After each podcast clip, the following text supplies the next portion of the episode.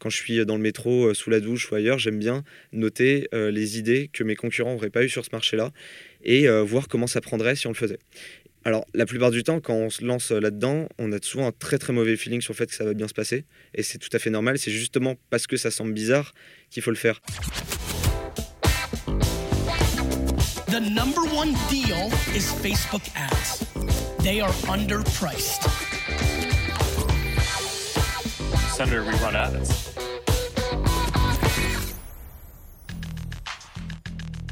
Vous écoutez No Pay No Play, le podcast qui résume vite et bien tout ce que vous devez savoir si vous utilisez la publicité Facebook pour développer votre activité. Je suis Joseph Dogno de Neomédia, consultant spécialisé en Facebook Ads et je vous retrouve tous les 15 jours pour vous aider à mieux utiliser l'outil publicitaire de Facebook et d'Instagram. Alors aujourd'hui, c'est le dernier épisode de No Pay No Play avant la rentrée. Et oui, je m'accorde une petite pause estivale pour me reposer et pour préparer plein de super sujets que je diffuserai dans le podcast à la rentrée. Aujourd'hui, dans No Pay No Play, je reçois un invité, Jesse Grossi. Jesse est consultant spécialisé en Facebook Ads, comme moi, sauf que lui, il est encore plus spécialisé que moi. Il ne travaille qu'avec des sociétés B2B SaaS, donc euh, des business qui vendent des services à d'autres business basés sur le cloud. Jesse a une expérience intéressante, il a travaillé longtemps chez Live Mentor, il était responsable de toute leur campagne Facebook Ads et gérait des budgets assez conséquents. Et depuis qu'il a quitté Live Mentor, il euh, s'est mis en indépendant et travaille avec plusieurs clients. Donc il va nous parler de son expérience chez Live Mentor, de son job actuel, qui sont ses clients, ce qu'il fait pour eux, le type de budget qu'il gère, pourquoi il s'est spécialisé sur cette niche de B2B SaaS. Euh, il va surtout partager beaucoup de conseils pratiques. Quels conseils donnerait quelqu'un qui se lance dans les Facebook Ads aujourd'hui? Des bonnes pratiques, sa méthodologie pour tester, euh, sa méthodologie pour scaler des campagnes qui marchent et plein d'autres choses.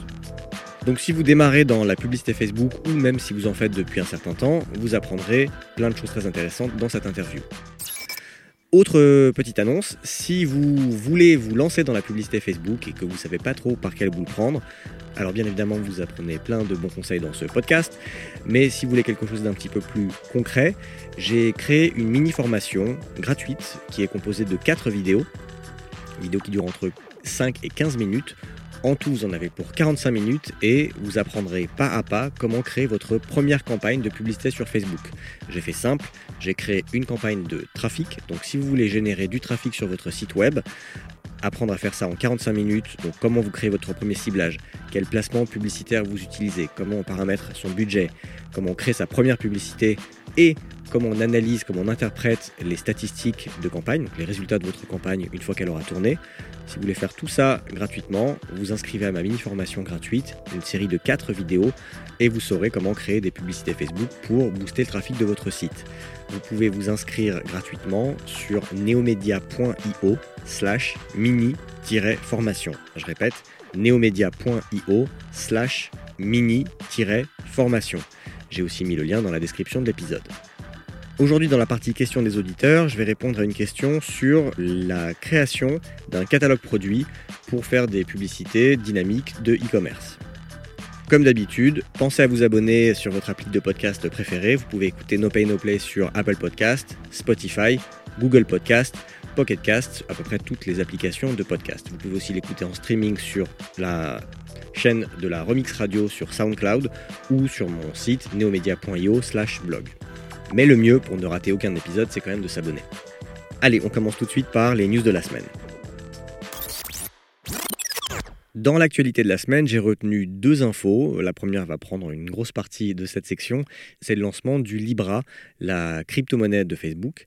Et la deuxième info, ce sera l'ancien PDG de Cambridge Analytica qui est invité au Lion d'Or. Ça y est, c'est officiel. Le 18 juin, Facebook a annoncé officiellement le lancement mi-2020 d'une crypto-monnaie baptisée Libra. Alors on savait que Facebook travaillait sur un projet de crypto-monnaie depuis janvier 2018, mais je trouve que Facebook est allé assez vite et surtout qu'il se donne vraiment les moyens de réussir. Ils ont réussi un coup assez impressionnant en emmenant dans ce projet plus d'une vingtaine d'acteurs majeurs du commerce et du paiement. Uber, Spotify, Visa Mastercard, PayPal, Stripe et le français Free. Je rappelle que c'est David Marcus, ancien dirigeant de PayPal, qui avait été recruté par Facebook et qui a géré tout ce projet. Alors, c'est quoi le Libra? Le Libra, pour l'instant c'est rien, mais ce sera une crypto-monnaie, c'est-à-dire une monnaie numérique, adossée à un panier de monnaies et de valeurs jugées stables, comme des dollars ou des euros. En parallèle de cette nouvelle monnaie, Facebook va lancer une application mobile qui s'appellera Calibra, qui permettra de transférer des Libras à n'importe quelle personne dans le monde, tant qu'elle est équipée d'un smartphone, aussi facilement et instantanément qu'un SMS, à peu de frais, voire gratuitement. L'ambition de Facebook et de ses partenaires est claire, c'est d'offrir un service plus rapide et moins cher que ceux des banques ou de sociétés type Western Union. Les échanges ne passeront pas par les canaux habituels du système financier, mais par une blockchain, c'est-à-dire une technologie de transmission d'informations sécurisée et cryptée qui est utilisée notamment pour le Bitcoin. Avec Calibra, Facebook et ses partenaires espèrent démocratiser l'accès aux services financiers. Ils ont annoncé, je reprends leurs chiffres, que dans le monde, il y a 1,7 milliard de personnes qui n'ont pas de compte bancaire, et parmi elles, il y a 1 milliard de personnes qui ont un smartphone. Donc au départ, Calibra, ce sera juste une application pour échanger de l'argent, pour envoyer de l'argent, ce sera un porte-monnaie électronique. Mais par la suite, Facebook veut offrir aussi des services supplémentaires aux particuliers et aux entreprises, comme payer des factures, acheter un café avec la lecture d'un QR code, utiliser les transports en commun sans argent sur soi ni titre de transport. Voilà quelques-unes des applications qui sont mentionnées. Alors quel sera l'intérêt d'utiliser le Libra? Bah, Pour les commerçants partenaires de Libra, comme Uber et Spotify, L'intérêt, ça va être d'élargir le nombre de clients potentiels, notamment dans les pays en développement où les gens n'ont pas forcément de compte en banque ou de carte de crédit. Pour les acteurs du paiement comme Visa, Mastercard, PayPal ou Stripe, c'est plutôt un move défensif que d'investir dans le Libra, parce qu'en fait, ils investissent dans quelque chose qui à terme représente une énorme menace pour eux, c'est-à-dire des paiements par l'intermédiaire de la blockchain, donc par un canal qui leur échappera totalement. Donc euh, l'intérêt pour eux, bah, c'est tout simplement de garder un œil sur ce qui se fait et de ne pas se laisser dépasser. Enfin, pour les commerçants, la boutique du coin, un café, un restaurant ou euh, euh, un salon de coiffure, l'intérêt ce sera de diminuer les commissions qu'ils payent actuellement aux banques ou à Visa ou Mastercard grâce à un système qui coûte moins cher, c'est-à-dire la blockchain. Pour piloter le projet et émettre cette nouvelle monnaie, parce que finalement c'est ça que Facebook devient, Facebook devient un émetteur de monnaie, Facebook et ses partenaires vont fonder une association à but non lucratif qui sera basée en Suisse. Et pour garantir une monnaie plus stable que les crypto-monnaies actuelles, parce que c'est souvent pour ça qu'elles sont décriées, c'est qu'elles sont très instables et très spéculatives, ici chaque membre fondateur va amener 10 millions de dollars dans une réserve qui va agir un petit peu comme une banque centrale. Et que va faire Facebook dans tout ça? Bah, Pour prévenir ces critiques, euh, Facebook a choisi de confier la gouvernance du projet à une structure extérieure, où il sera qu'un membre parmi d'autres, justement pour ne pas être accusé de contrôler cette monnaie. Sur la très sensible question des données, Facebook a annoncé que Calibra ne partagera pas les informations de compte ou les données financières avec Facebook ou toute autre tierce partie sans le consentement des utilisateurs. Et notamment, ils ont annoncé que toutes ces données ne seraient pas utilisées pour améliorer le ciblage publicitaire sur la plateforme ou tout autre produit Facebook. Donc, j'ai dit une bêtise il y a 15 jours dans le dernier épisode de No Pay No Play quand je disais que l'intérêt pour Facebook de se lancer dans le commerce, la monnaie ou le paiement, c'était d'accumuler des données qui seraient plus pertinentes que celles de type social, euh, c'est-à-dire les contenus qu'on va partager sur les réseaux sociaux. Là, ils annoncent qu'ils ne se serviront pas de ces données pour leurs produits publicitaires. Alors, je ne suis pas du tout un expert en crypto-monnaie et tout ça a été annoncé il y a deux jours à deux jours de l'enregistrement de ce podcast. On est aujourd'hui le 20 juin. Mais il est évident que quand une boîte comme Facebook se lance dans quelque chose d'aussi fondamental que la monnaie et les paiements, ça pose de sérieuses questions. Comme d'habitude, j'ai listé dans la description de l'épisode toutes les sources que j'ai utilisées pour euh, vous raconter tout ça. Et il y a notamment un article de Gilles Babinet dans Libération qui a attiré mon attention, où il liste plusieurs questions soulevées, plusieurs risques, et j'en ai retenu deux en particulier. La première, c'est le fait que la conjugaison entre un réseau social avancé et un système de paiement est précisément ce qui permet les systèmes de crédit social, comme en Chine. C'est-à-dire, on va pouvoir sanctionner les mauvais comportements de personnes qui euh, font des incivilités, qui ne payent pas leurs impôts, qui payent leurs impôts en retard. On pourra les sanctionner, par exemple, euh, en leur empêchant de prendre des vols intérieurs. C'est exactement ce qui se passe en Chine. Donc, si on réunit toutes les données que Facebook possède sur tout le monde euh, à travers ses outils, ses applications de réseau social, avec une partie paiement qui est omniprésente dans la vie de tout le monde, c'est sûr que ça peut poser de gros risques. Bienvenue dans Black Mirror. Le deuxième point que soulève Gilles Babinet, c'est que bah, demain, rien n'empêchera Facebook de créer de la monnaie, c'est-à-dire d'offrir des prêts en Libra, alors que c'est un privilège aujourd'hui étatique sur lequel toute la régulation économique mondiale repose.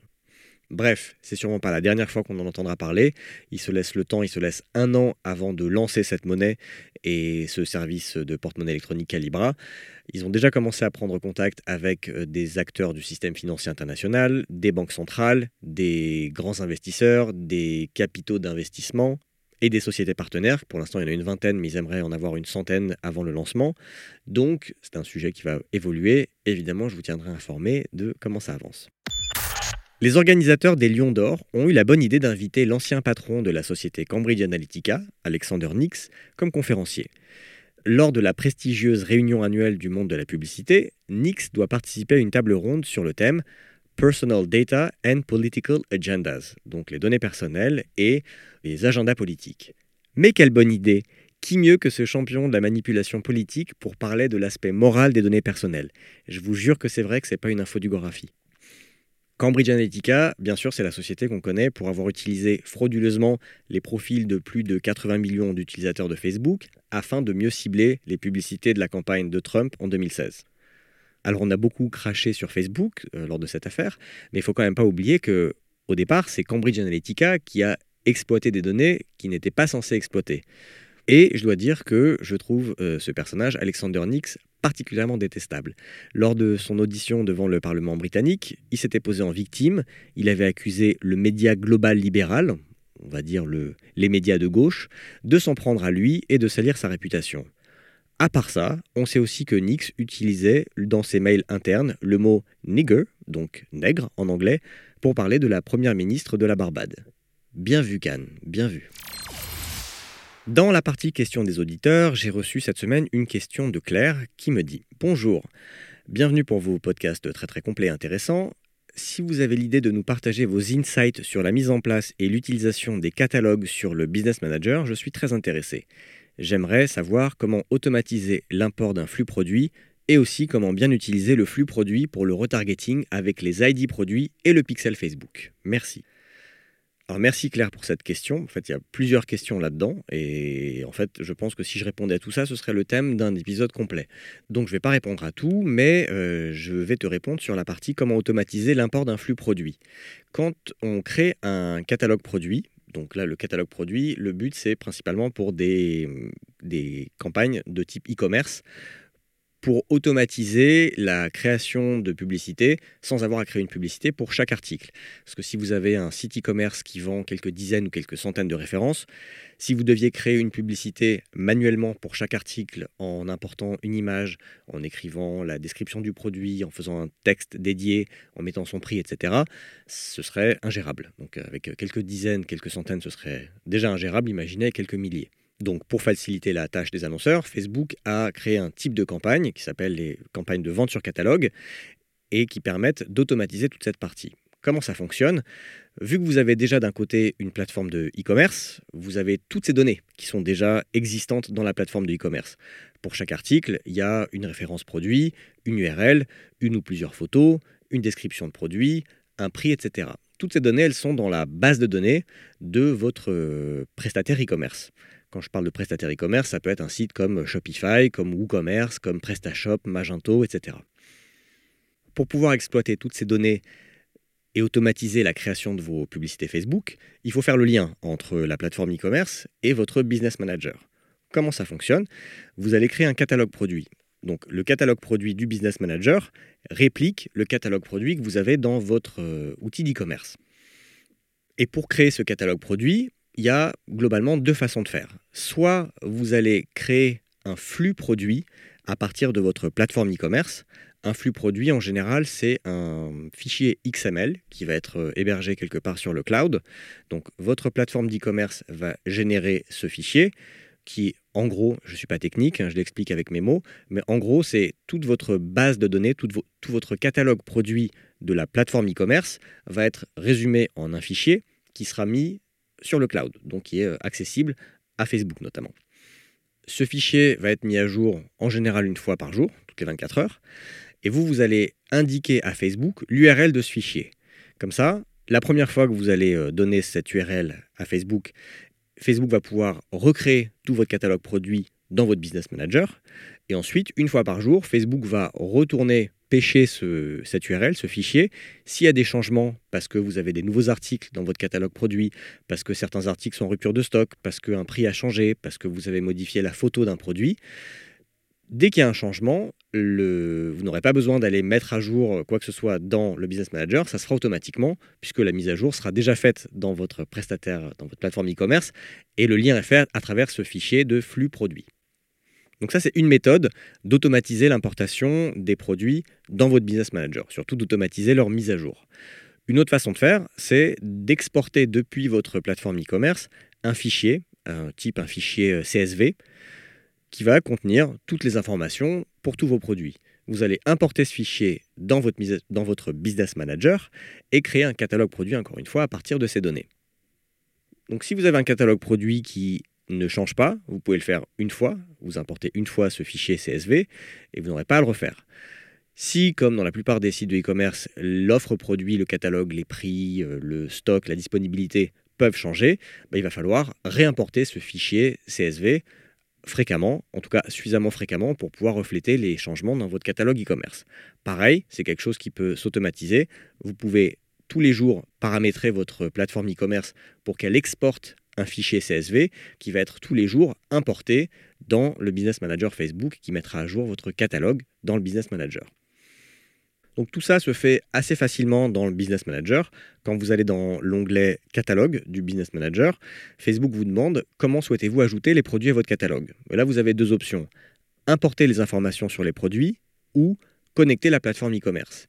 Si vous choisissez d'importer les informations sur les produits, ça peut se faire à partir d'un formulaire, d'un flux de données, comme je l'ai décrit en premier, ou du pixel Facebook.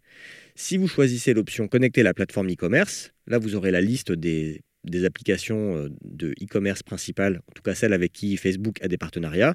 Je les ai citées Shopify, BigCommerce, WooCommerce, PrestaShop, Magento pour les principales. En fonction de la plateforme sur laquelle vous êtes, Facebook vous demandera en général d'installer un plugin dans votre euh, application, dans le back-office de votre application d'e-commerce. Et c'est ce plugin qui permettra de faire le lien avec euh, votre business manager, avec le catalogue produit de votre business manager. Une fois que le lien est fait, vous avez à paramétrer euh, les paramètres de votre catalogue produit pour dire est-ce que vous voulez que la mise à jour se fasse automatiquement, est-ce que vous voulez qu'elle se fasse une fois par jour, une fois par semaine, une fois par mois, ou est-ce que vous voulez qu'elle ne se fasse pas et que ce soit vous, manuellement, qui la déclenchiez si jamais votre catalogue produit n'évolue pas tant que ça? Voilà, ça c'est pour l'importation, surtout l'automatisation de l'importation euh, d'un flux produit dans Facebook. Une fois que c'est fait, bah, vous pouvez faire des publicités de type vente sur catalogue produit, où là, vous allez faire soit du retargeting, donc toute personne qui vient sur votre site et qui regarde ou qui ajoute au panier des produits sans les acheter, pourra être retargeté avec euh, en général un carrousel produit, un carrousel, euh, une publicité carrousel, qui affichera les différents produits qui ont retenu l'intérêt des personnes qui sont venues sur votre site, donc qui les ont regardés ou qui les ont ajoutés au panier sans les acheter. Tout ça se fera de manière automatisée. Vous pouvez aussi faire la même chose, mais pas en retargeting, c'est-à-dire en acquisition pure. Vous pouvez paramétrer un carrousel qui va aller piocher des produits automatiquement dans votre catalogue produit. Et en fonction de la personne qui va être touchée, qui va être ciblée par votre publicité, en fonction de son profil, Facebook lui montrera des produits qui sont censés lui correspondre. Je vous donne un exemple. Si euh, je suis un homme qui a entre 40 et 50 ans qui habite à Paris et je vais sur euh, Facebook, si je suis targeté par une euh, marque qui a une boutique de e-commerce qui vend par exemple des chaussures de running, dans les images, dans les produits que je vais voir dans le carrousel, les produits que je verrai seront probablement ceux qui ont été consultés ou ajoutés au panier ou achetés par des hommes de 40 à 50 ans qui habitent à Paris. L'idée, c'est que si euh, d'autres personnes qui ont des caractéristiques similaires aux miennes font ça, s'intéressent à certains produits, il y a de fortes chances que je sois intéressé par les mêmes produits. Ce n'est pas une garantie d'achat, mais plus de chances que je m'intéresse à ces produits qu'aux produits qui ont été vus par euh, une femme de 20 ans qui habite à Marseille, par exemple. Voilà Claire, j'espère que ça répond à ta question et en tout cas que ça t'aidera à paramétrer l'import de ton catalogue produit dans Facebook. Euh, sur le thème des publicités dynamiques et des campagnes de vente sur euh, catalogue produit, je pense que je ferai un épisode dédié à ça à la rentrée et que je ferai certainement intervenir quelqu'un sur le sujet. Mon invité du jour s'appelle Jesse Grossi. Jesse est consultant Facebook Ads spécialisé dans les startups B2B SaaS, très spécifique. Euh, Jessie était CMO de Live Mentor pendant un an et demi, deux ans si je me souviens bien, et aujourd'hui il est consultant indépendant. Bonjour Jessie. Bonjour Joseph, tu vas bien? Ça va très bien, et toi? Nickel, au top. Euh, Merci d'avoir accepté mon invitation. Euh, alors, Jessie, est-ce que tu peux, peut-être pour commencer, te présenter, nous dire un petit peu qui tu es, parler un peu de ton parcours? Tout à fait. Euh, alors déjà, pour euh, commencer, je commençais vers une petite correction. Moi, c'était deux, ans et, deux ans et demi, un petit ah, peu plus de deux ans et demi à Live Mentor, du coup, en tant que CMO. depuis, là, je suis freelance depuis, depuis un an et demi en Facebook Ads et j'accompagne très majoritairement des B2B euh, euh, SaaS. Donc, les SaaS, c'est euh, du logiciel. B2B, mhm. je pense que ça parlera beaucoup plus à ton audience. donc SaaS, SaaS, pour ceux qui ne connaissent pas, Software as a Service, c'est quand on paye 9 euros par mois pour utiliser une solution sur un navigateur web en fait. Exactement, et en général, bah voilà, il n'y a pas besoin d'installation, il n'y a besoin de rien, c'est hébergé ailleurs. Et donc, je suis dans ce monde-là depuis un an et demi. Donc, surtout pour des euh, boîtes euh, qui scale, donc euh, des boîtes qui ont depuis, depuis un certain temps en fait validé leur business, leur fit avec le marché et qui ont juste besoin de, de croissance à ce moment-là. Donc moi j'interviens dans des équipes qui sont déjà formées. En général, il y a y a un CMO, il y a une équipe marketing, il y a une équipe de designers, une équipe de développeurs qui sont dédiés à la croissance. Et moi, j'interviens un peu en surcouche de tout ça, en qualité de freelance, pour euh, les aider, on va dire, en, expertise. Donc ça va, être, ça va être à la fois dans la stratégie, dans l'opérationnel, mais je vais venir en surcouche, euh, à la rescousse un peu du, CMO, pour, euh, pour que le voyage se passe mieux, parce que quand, quand on passe à l'échelle, que ce soit des B2B SaaS ou d'ailleurs autre chose, hein, ça peut être des e-commerce, ça peut être n'importe quoi, quand on passe à l'échelle, bah, il y a des besoins de créativité qui, qui, arrivent, euh, c'est difficile en fait de dépenser, euh, contrairement à ce qu'on peut penser, c'est difficile de dépenser beaucoup de budget en restant euh, quelque part rentable ou en tout cas en essayant de voilà, rester créatif et, et, assumer en fait cette, cette, prise de vitesse. Et bah, voilà, ces, ces boîtes-là ont besoin d'accompagnement, besoin d'expertise. Et comme je suis passé par là pendant euh, maintenant plusieurs années, hein, que ce soit à Live Mentor euh, où j'ai fait beaucoup, beaucoup, beaucoup de Facebook Ads euh, ou ailleurs, bah, ils ont besoin de gens comme moi et c'est là que j'interviens. Est-ce que tu peux rapidement nous dire ce que tu faisais chez Live Mentor en termes de Facebook Ads? Ouais, alors à Live Mentor, donc ça, pendant plus de deux ans, hein, j'ai fait, j'ai fait du Facebook Ads. On avait, on avait investi plusieurs, plusieurs centaines de milliers d'euros. On en parlait dans, dans un ancien podcast qu'on avait fait avec toi à Live Mentor, ouais, bah, le premier truc que j'ai appris, c'est que moi, je venais, à la base du, euh, du search, donc euh, référencement, référencement naturel, référencement payant. Et c'était un peu une nouveauté pour moi de comprendre que, en fait, euh, tout ce que j'allais mettre en œuvre, c'est-à-dire des publicités hein, globalement, puisque j'étais assez, j'étais relativement en, en, autonomie hein, sur, sur ce compte-là. Je devais à la fois être stratégique, à la fois être technique, à la fois être créatif, être dans l'opérationnel. Et vraiment, le truc que j'ai appris très vite, que j'ai compris très vite, c'est que tout ce qui fonctionnait un temps, c'est-à-dire quelques jours, quelques semaines, allait finir par ne plus marcher. Et euh, ça a été euh, deux, ans, deux, ans, deux ans, trois ans euh, à tester, tester énormément. Et c'est quelque chose qui ne m'a pas lâché depuis, je crois. Et donc là, tu t'es mis en consultant indépendant. Quel, donc j'ai dit B2B SaaS, est-ce que tu peux être un peu plus précis Quel genre de... Quels sont tes clients, par exemple Quelques boîtes à qui tu travailles? Ouais. bah, J'accompagne plusieurs sociétés. Donc la, la, première, ça va être Flexi Beauty. Mm-hmm qui est un SaaS euh, dans le secteur de la beauté et plus spécifiquement dans, dans la réservation euh, de salons de beauté. Euh, donc que ce soit des, des, salons de coiffure, des instituts de beauté, des spas, des, des coiffeurs, des, des, barbiers, etc. Et bah là, je les accompagne sur de l'acquisition, donc sur de la, la, lead gen, donc la génération de prospects. Et ça va être à peu près la même chose pour une application mobile qui s'appelle Shine, et qui est pour le coup euh, une néobanque. Donc il va se dédier euh, aux indépendants et aussi aux entrepreneurs mhm. euh, qui, qui veulent aborder, on va dire, leur, leur compta, leur facturation et leur système bancaire d'une autre manière qu'avec les, les, solutions, pour le coup, qui ne sont pas, pas toujours très ça, c'est pas très, pas très abordable dans, dans l'univers traditionnel. et puis aussi Jam, qui est un, qui est un bot euh, Messenger maintenant, je pense, assez connu, qui doit, je pense, être le, plus, le plus utilisé euh, en, en, francophonie, il me semble. Euh, donc ça aussi, c'est une très belle marque et je suis ravi de, je suis ravi de les accompagner depuis un certain temps déjà.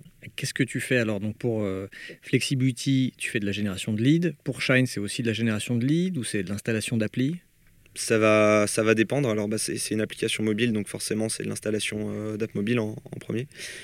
après, évidemment, on va tester pas, mal de, pas mal de stratégies. ça peut, on peut être amené effectivement à faire de la, de la, de la lead gen. mais voilà, Parfois, ça va aller un peu plus loin. Euh, j'ai aussi des enjeux forcément euh, at scale de, de awareness. Donc, euh, l'idée, c'est d'améliorer la marque dans le but de recibler ces gens-là plus tard pour les ramener dans cette phase d'acquisition. C'est quelque chose voilà, d'assez classique. Est-ce que tu peux dire un peu le genre de budget que tu gères pour ces clients, sans dire quel budget va à qui Oui, bien sûr. alors forcément, bah, c'est des, des, boîtes qui sont, qui sont en croissance, donc euh, c'est forcément euh, élevé, voire, euh, voire très élevé dans certains cas. Ça, va dépendre totalement du, client et aussi du, de, la période qui n'est pas forcément lié à la, à, la, saisonnalité, ça peut juste être lié au fait qu'on ait un besoin d'accélérer et à d'autres moments moins. C'est le monde des startups, c'est comme ça. tout, est, tout est calculé de ce point de vue-là. donc après, voilà, un budget minimum ou grand minimum, en général, ça va être pour moi 10 000 euros euh, par mois. Et j'ai déjà travaillé sur des comptes euh, où ça va jusqu'à 180, 200 cas par mois. Euh, là, on parle pas du tout de la même chose. Moi, j'aime bien avoir cette, cette métaphore un peu du d'abord de, la salle de sport et ensuite de la salle de trading en fait où en gros finalement quand les budgets sont très faibles je pense en, dizaines en centaines d'euros par mois voire, voire un millier ou deux. Euh, là, il suffit surtout d'avoir une routine où on entretient en fait son compte euh, pub et globalement, si on s'y prend bien avec beaucoup de créativité, beaucoup de bon sens, on peut y arriver.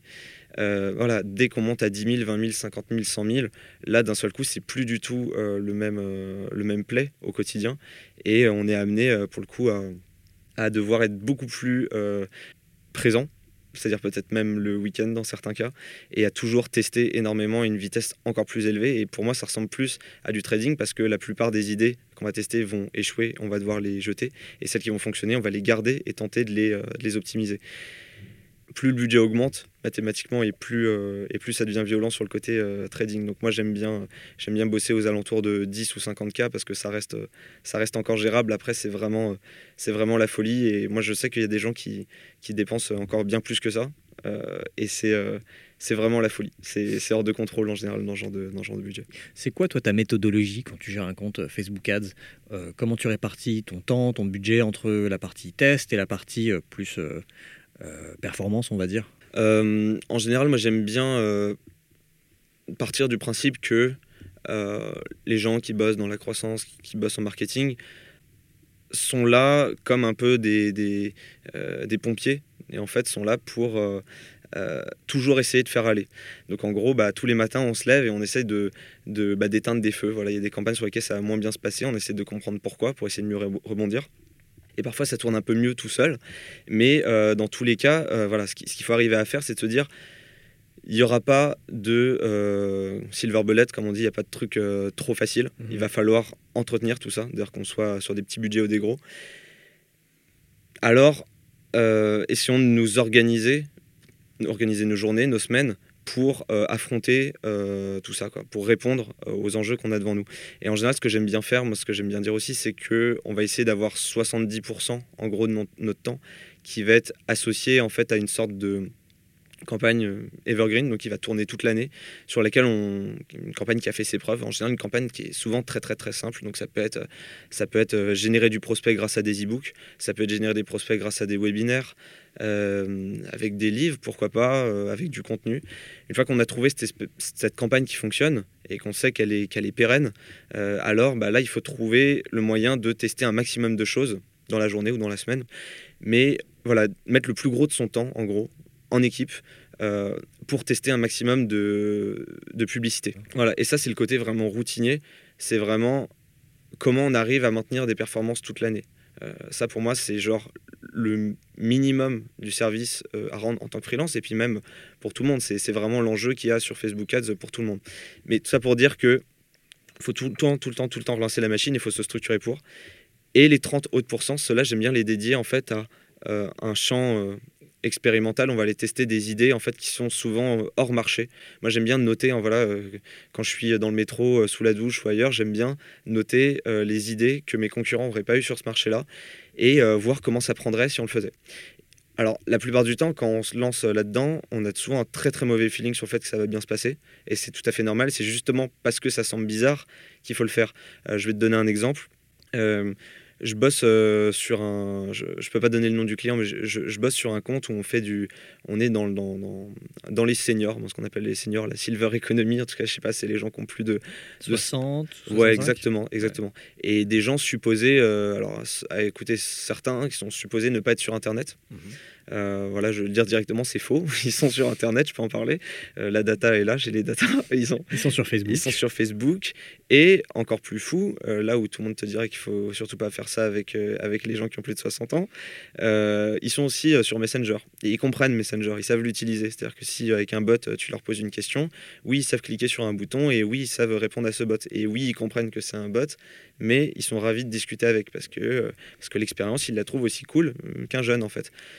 Certes, euh, ils sont pas tous comme ça.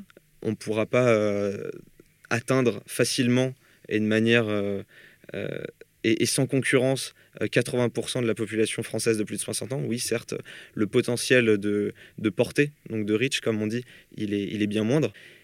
Mais j'ai envie de dire, et alors? Parce que si on a déjà 15%, c'est un truc de fou. Bien sûr. Donc euh, ça, c'est un truc que je répète beaucoup euh, euh, auprès de mes clients, auprès de mes prospects, et puis même des fois autour de moi, des gens qui, qui, bossent sur Facebook Ads, c'est il faut il faut, je pense, pour une petite partie de notre job, donc là je disais 30%, vraiment accepter l'idée qu'on peut faire des trucs un peu dingos et des fois ça marche en fait et, et ça nous surprend. Et c'est là en fait où se passent, des, des, où se passent les, les, choses. Donc toi tu passes vraiment le plus clair de ton temps une fois que tu as trouvé une campagne euh, qui marche à peu près, qui tourne, tu passes le plus clair de ton temps sur la partie contenu, euh, la partie créatif. Pas euh, trop sur la partie technique, ciblage, enchère, etc. Exactement. alors dans certains cas, dans certains cas, oui, au bout d'un moment, ça commence à devenir vraiment intéressant d'aller fouiller les données et voir, voir si on ne pourrait pas optimiser les choses de manière très simple. Par exemple, je ne sais pas, arrêter de cibler les, les, hommes ou les femmes parce que ça donne juste de moins bonnes performances euh, sur la durée. Oui, il y a des, des fois des, des, des, des, trucs à prendre là-dessus. Mais pour moi, c'est assez marginal. Parce qu'en réalité, si on regarde deux secondes, l'algorithme, il va, il va surtout, en général, aller se, s'optimiser autour de ce qui fonctionne mhm. et il va délaisser ce qui fonctionne moins. C'est pas totalement vrai ce que je dis, donc il faut toujours avoir un contrôle humain là-dessus et toujours le vérifier et aller faire des actions humaines. Maintenant, euh, j'ai pas envie de me dire que ce job se, se résume à ça. Il faut aller au-delà et de se dire. Euh, voilà, euh, euh, peut-être que j'ai jamais testé les chatbots. Donc, euh, comment est-ce que je peux faire pour tester les chatbots de manière minimale? Une, campagne qui aurait du sens, quand même pas faire les choses de manière trop, trop naze. Il faut quand même mettre un peu d'intention là-dedans. Mais voilà, j'ai jamais testé les chatbots. Comment je pourrais, comment je pourrais m'y mettre? On n'a jamais fait. Alors, dans le cas des, du B2B, on n'a jamais fait de e-book. Comment on pourrait se mettre au e-book? Ce serait quoi le titre? Qu'est-ce que les gens veulent lire? Qu'est-ce qui les ferait cliquer? Si on est dans le B2C je sais pas, peut-être est-ce qu'on pourrait faire des articles, générer du trafic autour d'un sujet euh, brûlant avec l'actualité? Voilà, euh, toutes ces questions-là, on finit par s'en détacher à force de trop être dans le côté routinier. Et pour moi, c'est important quand même d'aller de, mettre plus de temps là-dedans que, que, dans la data. Mhm. Et d'ailleurs, je suis plus, je tends à être plus informé par la data que totalement euh, drivé par ça. Quoi. Je, ne mhm. pense pas que data. Euh, c'est hyper important de garder sa, créativité, de toujours avoir un, regard très macro sur ce qu'on fait, je pense c'est important. Euh, moi, j'accompagne des startups et startup, ça va durer quoi? Ça va durer 7-10 ans. Donc, c'est important de rester très très macro sur ce qu'on fait et pas chercher euh, le détail parce que même si le détail il fonctionne là tout de suite pour une campagne donnée, bah, ce petit détail, est-ce qu'on saura, est-ce qu'il faudra d'ailleurs le réappliquer à la prochaine campagne? En général, non. En général, on, on va avoir une première campagne A qui va donner tel résultat. Alors celle-là, on va l'optimiser très bien. On va, on va cibler que les hommes, que les 25-34, euh, que à Paris, oui. Et puis après, bah, on va vouloir lancer une campagne qui n'a rien à voir, qui va être euh, sur un total autre angle.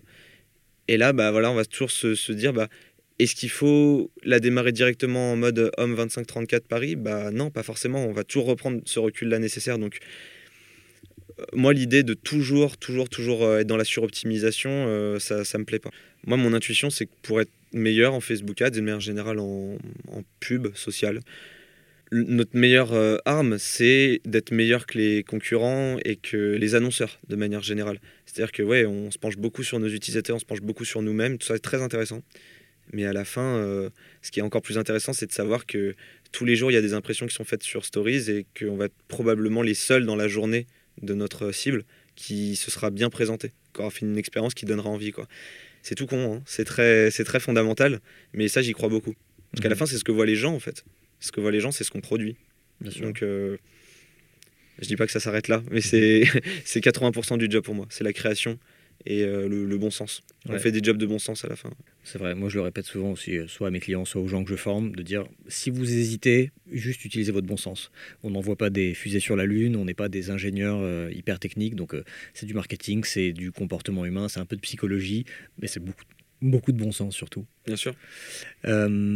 Comment tu fais, toi, pour bien scaler une campagne de Facebook Ads? Donc, scaler, hein, pour ceux qui ne qui comprennent pas l'anglicisme, c'est en gros une campagne qui va dépenser 2000 euh, euros par mois et qui est rentable, on voudrait dépenser plus pour gagner plus et on voudrait dépenser 5000, 10 000, 15 000, 20 000. Évidemment, les performances se, tassent, voire décroissent quand on augmente le budget. Donc, c'est un des gros challenges, une des grosses difficultés euh, en Facebook Ads, c'est de pouvoir scaler ces campagnes. Donc, toi, comment, c'est quoi ton approche? Le premier euh, truc à faire quand on scale, c'est d'accepter l'idée que nos audiences, elles doivent être très larges. parce que plus on dit à l'algo, essaye de faire avec 20 euh, 000 personnes, plus il va avoir du mal euh, à, enchérir au bon moment. Et plus il va avoir du mal à, montrer peu nos pubs. Il va forcément, euh, surtout à fort budget, il va forcément il va forcer le budget, il va forcer les dépenses. Et ça, c'est pas bon.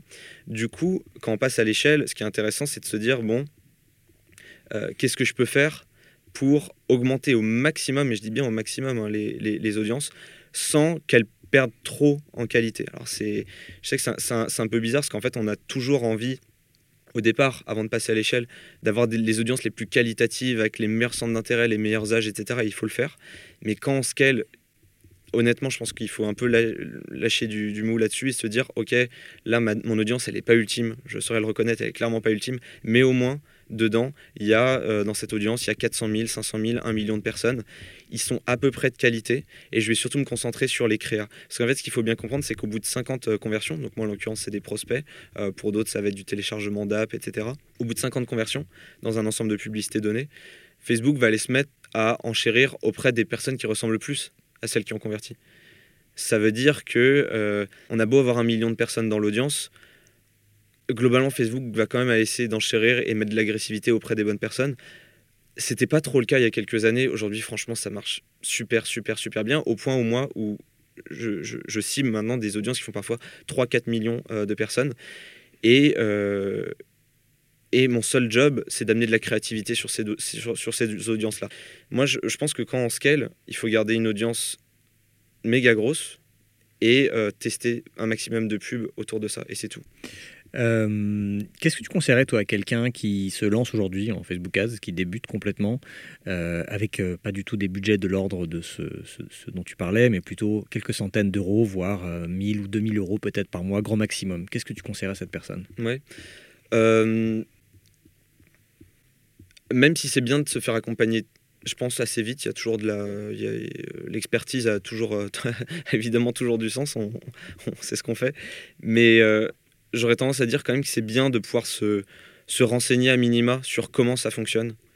Euh, il y, a des, y a des sources euh, là-dessus qui sont très bonnes. Bah, déjà, toi, tu fais du contenu pas mal là-dessus. Aux États-Unis, euh, il y, y, a aussi John Loomer que je peux que conseiller hein, parce que c'est une source excellente, excellente sur Facebook Ads. Il s'est hyper niché là-dessus et, et, il est très bon. Alors, des fois, les articles sont un peu en mode avancé, mais il a eu la bonne idée de les catégoriser par, par niveau. J'aurais tendance voilà, à dire renseignez-vous quand même sur euh, les, grandes lignes, comment ça fonctionne. Comprendre juste qu'il y a euh, différents types euh, d'objectifs, ça c'est la base. Mais il y a des gens qui, qui vont dire dans la même phrase, il faudrait qu'on gagne en notoriété, donc je, comment, quand je, comment je fais pour augmenter mes ventes? Voilà. Bah, là, il y a deux objectifs qui mmh. se confrontent. moi, ça me fait rire parce que je suis un expert. Pour eux, ça veut juste dire qu'ils doivent comprendre quel est leur vrai objectif. Pour quelqu'un qui débute, j'aurais tendance à dire, comprenez au moins ces logiques-là de performance et de notoriété. C'est pas deux choses qui se confrontent. Au, contraire, c'est des choses qui peuvent se, euh, bien s'emboîter. Mais il faut bien comprendre euh, là où vous allez. Déjà, ça c'est super important. De bien comprendre la journée euh, de votre cible. Je pense que ça c'est ça c'est aussi fondamental. Moi, je me suis retrouvé à bosser des fois pas mal de temps sur des comptes où finalement je comprenais pas ce qui, ce qui se passerait dans, dans, leur cerveau quand ils verraient mes pubs. Donc c'est bien d'avoir, on parle d'empathie, je pense que c'est un, peu le, c'est un peu la version américanisée du terme, mais comprendre au moins voilà, la psychologie, la journée de, de, la cible, du persona, ça c'est super important. Donc pas hésiter à l'écrire, je pense que c'est le seul, c'est le seul projet théorique qu'il faut s'autoriser de faire, enfin, un peu académique, tu vois, un peu, tu prends juste une feuille de papier et tu essayes de dire, voilà, à quoi ressemble euh, le, ton persona. Quoi, ton, tu dis, mon, mon, client s'appelle, euh, ma, cliente idéale s'appelle Emma, elle a 35 ans, elle habite à Bordeaux, elle, euh, elle travaille dans une agence de com, elle aime faire son shopping dans tel et tel magasin, elle lit tel magazine, de rentrer dans le détail. Quoi. Et ça, c'est super important, je pense, parce que même si ça semble un peu, un peu scolaire, ça, ça l'est complètement, de toute façon, c'est évolutif. Et de trois, ça te permet aussi de créer par la même occasion des sortes de règles, donc on dit de, copywriting, donc de, euh, d'écriture pour tes pubs, qui se ressentent dans l'aspect créatif, donc l'aspect visuel et l'aspect textuel. Et ça te permet voilà, de toujours te rappeler pour qui t'écris. Et comme ça, de cette manière-là, quand, quand tu vas te mettre à, écrire tes ads, à, à les créer, tu vas tout de suite sentir ce qui va fonctionner de ce qui va beaucoup moins fonctionner, ou alors au moins ce qui est cohérent de ce qui n'est pas. Euh, et, voilà, essayer de comprendre si ces gens-là eh, ont l'habitude de, justement s'accrocher à des longs textes ou alors juste des, courts textes. Euh, est-ce qu'ils ont l'habitude de consommer de la vidéo, de l'image? Voilà, une fois de plus, ça, semble un peu théorique, mais en réalité, c'est ça la fin qui va faire la différence. Testez un petit peu vous-même, ou alors faites-vous faites -vous accompagner, mais s'il y a quand même une compétence, je pense, qui est intéressante, c'est une compétence euh, quand même sur le copywriting pour le coup, sur l'écriture. Je pense que c'est super important de, de se dire je, vais devoir mettre les mains dans le cambouis. Et, toi, je sais que tu l'avais beaucoup fait, même quand, tu étais entrepreneur euh, euh, avec ta newsletter. Mhm. Tu as dû euh, convaincre les gens de s'inscrire. et c'est ça, à la fin, qui génère de la rentabilité ou pas. C'est est-ce que tu es assez spécifique? Est-ce que tu génères assez de désir Est-ce que tu, passes, tu fais passer les gens suffisamment à l'action? Est-ce que tu es suffisamment différenciant sur ton marché? Est-ce que tu as une vraie personnalité quoi? Mhm. À quel, à quel besoin tu réponds Quelle solution t'amène à quel problème euh? Exactement. Donc voilà, il y aurait en gros, pour se préparer à Facebook Ads, il y aurait une compréhension fondamentale de comment ça fonctionne. Donc euh, ton blog et celui de John Loomer. Mhm. et, euh, et, de l'autre côté, une petite phase, donc du coup, peut-être un peu, on pourrait d'appeler d'introspection sur qu'est-ce que les gens voudraient, voudraient voir de, moi, quelle mission je règle, qu'est-ce que je fais, comment je parle. donc c'est vraiment un exercice théorique et de marque mais qui est ultra nécessaire. Alors j'invite juste, pour rebondir sur ce que tu dis, les auditeurs qui connaissaient pas No Pay qui écoutent pour la première fois, de réécouter deux anciens épisodes dont je mettrai les liens dans la description. Un sur euh, comment bien choisir son objectif de campagne et un autre qui est comment euh, s'inspirer des publicités de ses concurrents. À ton avis, où vont les Facebook Ads? Alors, euh, pour ce qui est de Facebook, euh, oui, là ils sont en plein euh, move en ce moment. On enregistre ce, podcast, il y a plein de news qui sont tombées. Je précise, on enregistre le 9 mai 2019. Messenger, je pense, va prendre une grosse partie dans la stratégie de, Facebook. Là, pareil, c'est une opportunité de dingue. Pourquoi? Parce que.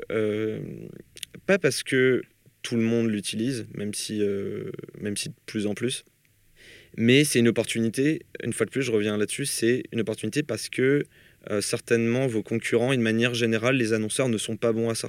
Et je pense que les opportunités sont là où il y a beaucoup d'utilisation et euh, une proposition qui est euh, nulle. Parce qu'en réalité, aujourd'hui, il y a des gens qui ont des super bots, mais ils sont rares si on fait, si on fait, si on fait les maths là-dessus, euh, la plupart des gens qui font des bots Messenger, ils, le testent en mode euh, bon, avant j'avais une page d'atterrissage, j'avais un site, euh, il y a ce truc là qui s'appelle les bots Messenger, bah, je vais juste faire un bot qui va dire coucou, donne-moi ton email et je te recontacte. Ça, ça marche pas. Ou alors si ça marche, c'était peut-être au tout début de Messenger. Il y a trop de gens qui ont usé de techniques trop évidentes et, et pas du tout conversationnelles sur Messenger. Et maintenant, je pense que les gens se sont habitués à ce genre d'expérience un peu naze. Et les gens commencent à devenir plus exigeants. Et c'est là où justement il faut commencer à redevenir créatif, à se dire voilà, comment je peux créer la différence sur mon marché avec un bot messenger, qu'on soit un B2B, un B2C, qu'on soit à scale ou pas, il y a des choses à faire, c'est sûr et certain. Et, je pense que oui, Facebook va, davantage sur du conversationnel, même si moi je ne ferai pas partie de ceux qui disent parce que Messenger monte, alors Facebook et donc le fil d'actualité, ou Instagram d'ailleurs, euh, descend. Ça, j'y crois pas. Là, je sais qu'il y a beaucoup de débats en ce moment sur euh, Ah bon, il y a encore des gens sur Facebook? Bah oui, et moi, je suis plutôt à me dire, OK, où est-ce que je peux créer la différence? Parce que euh, voilà, je, vais aller un peu plus loin pour, répondre à ta question. Je, vais, prendre ça sous ce prisme-là. Il y a plein de gens qui disent, euh, voilà, bah, Snapchat, ads, quand ils ont lancé de la pub Snapchat, ça pourrait pas marcher parce qu'on s'adresse aux adolescents et les adolescents n'ont pas de carte bleue, ça marchera pas. Bah ouais, peut-être, mais il faudrait peut-être aussi tester ce que ça donne les 3% d'utilisateurs qui sont sur Snapchat et qui ont plus de 35 ans. Peut-être que eux, ils vont répondre euh, d'une manière euh, inattendue. Peut-être que là, il y a la meilleure campagne du monde à faire. Et je sais qu'il y en a qui le font. Il y a des gens qui ont des super e-commerce euh, sur du Snapchat Ads à dimension des plus de, en, en cible des gens de plus de 25 ans. Donc, où est-ce que ça va? Je dis pas qu'on s'en fout. Parce qu'en fait, en réalité, il y a toujours des opportunités. Ce qu'il faut bien comprendre, c'est qu'il y, y a quand même des changements. Messenger, ça en fait partie. Euh, les stories, ça en fait partie. La story, c'est pas du tout euh, mort. Enfin, les usages sont de plus en plus conséquents. Euh, ça touche de plus en plus de monde. Les annonceurs n'y s'y prennent pas forcément très bien. donc voilà, je dirais, je dirais surtout ça. Donc Messenger, les stories. Il faut vraiment considérer tout ça, essayer de regarder comment font les concurrents, si les concurrents s'y prennent mal, et regarder comment ça se fait dans d'autres industries pour voir comment nous, on pourrait se, adopter tout ça. Et bien surveiller aussi ce qui va se passer sur WhatsApp, parce que là, ils sont en plein aussi qui sont en plein move aussi. Pareil, euh, à l'heure où on, enregistre ce podcast, l'app euh, WhatsApp Business euh, vient de sortir. Donc, c'est une app dédiée au business qui permet d'entretenir une relation plus de, de SAV, on dira, avec ses clients. Donc, mais, mais voilà, il y, des trucs, il y a des trucs à faire là-dessus. Il faut bien observer. Et, je, lisais un article de, Neil Patel récemment qui disait ne sautez jamais sur les trucs nouveaux, etc. Moi, l'inverse. Je pense l'inverse. Je pense que c'est justement là que les choses se passent. Et ces choses-là sont hautement plus utilisées qu'on veut bien le croire. Euh, tout le monde pense que parce que c'est la mode, euh, ça, soit ça va s'essouffler, soit machin, mais c'est pas notre rôle en tant que marketeur de savoir si c'est la mode ou pas. Non, il ne faut, pas qu'on soit dogmatique à ce point-là, il faut qu'on juste se dise est-ce qu'il y a une opportunité? Euh, Oui, peut-être, testons, ben, ça marche, ben, on amplifie, si ça marche pas, on arrête ou on reviendra plus tard. Et puis après, bah, qui vivra verra. Peut-être que, peut que dans 5 ans, euh, Facebook n'existera plus. Mais pour l'instant, ça marche très très bien, tout marche. J'ai encore beaucoup de mal à faire marcher LinkedIn Ads, pour le coup. pour ce qui est de Facebook, on verra, mais surveillez vraiment Messenger parce qu'à mon avis, euh, c'est là que les, choses se, passent. Là, c'est au moins ces 12 prochains mois. Quoi. Mm. Écoute, cette, euh, merci, c'est très intéressant tout ça. cette interview euh, touche à sa fin. Est-ce mm. que tu peux je t'avais posé la question déjà, et donc j'aimerais des réponses différentes. Des podcasts que tu recommanderais. La dernière fois, tu m'avais recommandé Nouvelle École, qui n'existe plus.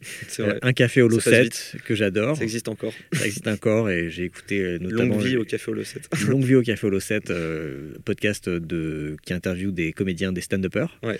Euh, et Podcastor. Voilà, c'était les trois que tu m'avais conseillé. Est-ce que tu en as trois, un, deux ou trois autres à nous conseiller? Ouais, alors en ce moment, bah, alors que du business cette mhm. fois-ci. Désolé, en ce moment, je suis, je suis à fond là-dedans. Il n'y aura pas de, il y aura pas de stand-upper. Mais euh, j'aime beaucoup le podcast euh, qui s'appelle Génération Do It Yourself, que tu mhm. connais peut-être. De Mathieu, dont j'oublie tout le temps. Mathieu Stéphanie. Mathieu Stéphanie. Exactement.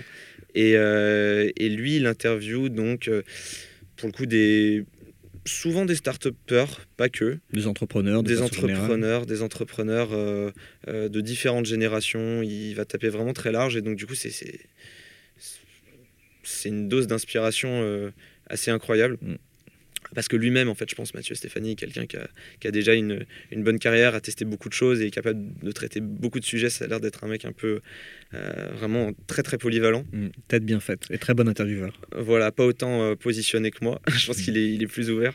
Mais, mais oui, très bon, très bon intervieweur. Donc ce, ce podcast-là, il est vraiment vraiment génial. C'est, je pense, le numéro un que j'écoute en ce moment sur tout ce qui est entrepreneuriat. Après, euh, parce que je m'intéresse beaucoup en ce moment à ça, euh, au contenu euh, sur le freelancing, il y en a de plus en plus du contenu pour les, pour les indépendants. je recommande Explore d'Alexis Minchella, qui pour le moment a fait une dizaine, dizaine d'épisodes et qui va s'intéresser justement à la vie de ces freelances-là, qu'est-ce qu'ils ont trouvé dans le freelancing, pourquoi il faut faire du freelancing, pourquoi il faut pas en faire, pourquoi il faudrait peut-être mieux faire de l'entrepreneuriat ou être salarié quand on est dans le milieu des startups ou, ou, autre, ou en tout cas plutôt dans le digital quand même. Euh, c'est une bonne manière de se rendre compte de ce qu'est vraiment le freelancing au-delà des, clichés euh, du digital nomade qui va aller siroter son truc sur la plage. Il va vachement euh, plus loin dans la sincérité et dans, le, dans, dans ce qu'est ce vrai mouvement. Donc franchement, celui-là, il, est top, faut, faut l'écouter. Et puis, et puis j'ai pas d'autres idées là pour le moment. Ah, c'est pas obligatoire, hein. deux c'est bien. Ouais. Ouais, j'ai que ça. Très bien, ok, merci. Euh, bah écoute, merci Jessie. Qui, si euh, quelqu'un euh, dans quelqu'un qui écoute ce podcast veut te contacter, comment il fait? Sur LinkedIn pour le coup. Là où le CPC est super cher. mais pour aller sur mon profil, ça coûtera 0 euros. donc vous tapez mon nom dans, dans, LinkedIn. Bah, sinon, sur, sur Google, vous retrouvez tous mes réseaux. Donc j'ai la chance de ne pas avoir d'homonyme. Donc tous les liens, c'est moi. le Twitter, le Facebook. Contactez-moi où vous voulez. LinkedIn étant euh, là où je suis le plus actif, donc euh, LinkedIn. Ok, très bien. Bah, merci à toi, Joseph. Bah, je t'en prie. Merci. À très bientôt. À bientôt. Salut. Voilà, j'espère que vous avez euh, aimé cette interview avec Jessie Grossier, que vous avez appris plein de choses qui vous seront utiles dans le lancement de vos campagnes Facebook Ads, dans le lancement et le pilotage de vos campagnes Facebook Ads. Pour retrouver toutes les références mentionnées par Jesse, je vous invite à aller voir la description de l'épisode, j'ai listé tous les liens dont il a parlé.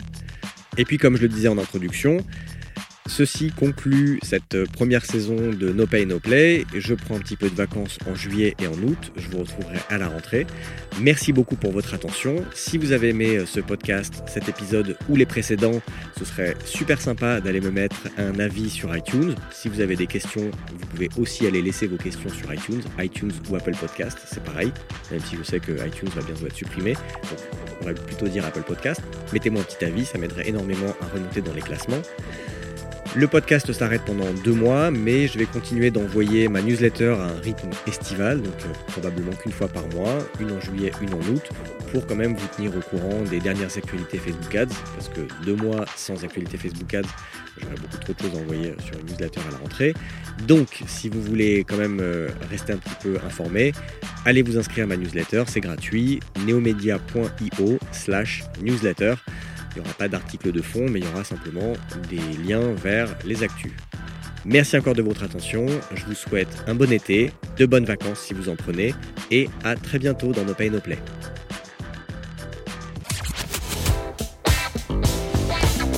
The number one deal is Facebook ads. They are underpriced. Senator, we run ads.